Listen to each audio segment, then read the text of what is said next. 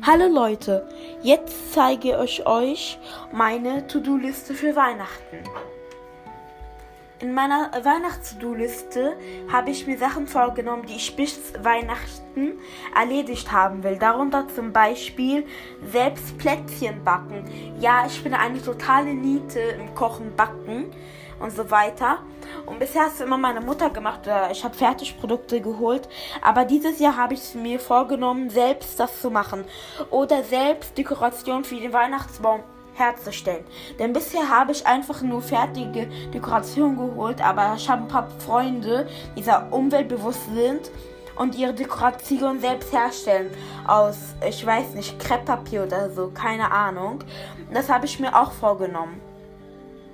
Und ich möchte noch meinen Schwestern ähm, auf sie abgestimmte Geschenke holen, denn bisher habe ich denen nur so Geld oder sowas in der Art geschenkt. Aber dieses Jahr habe ich mir vorgenommen, was meine Lehrerin auch macht.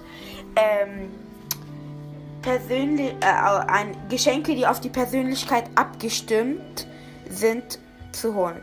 Tschüss!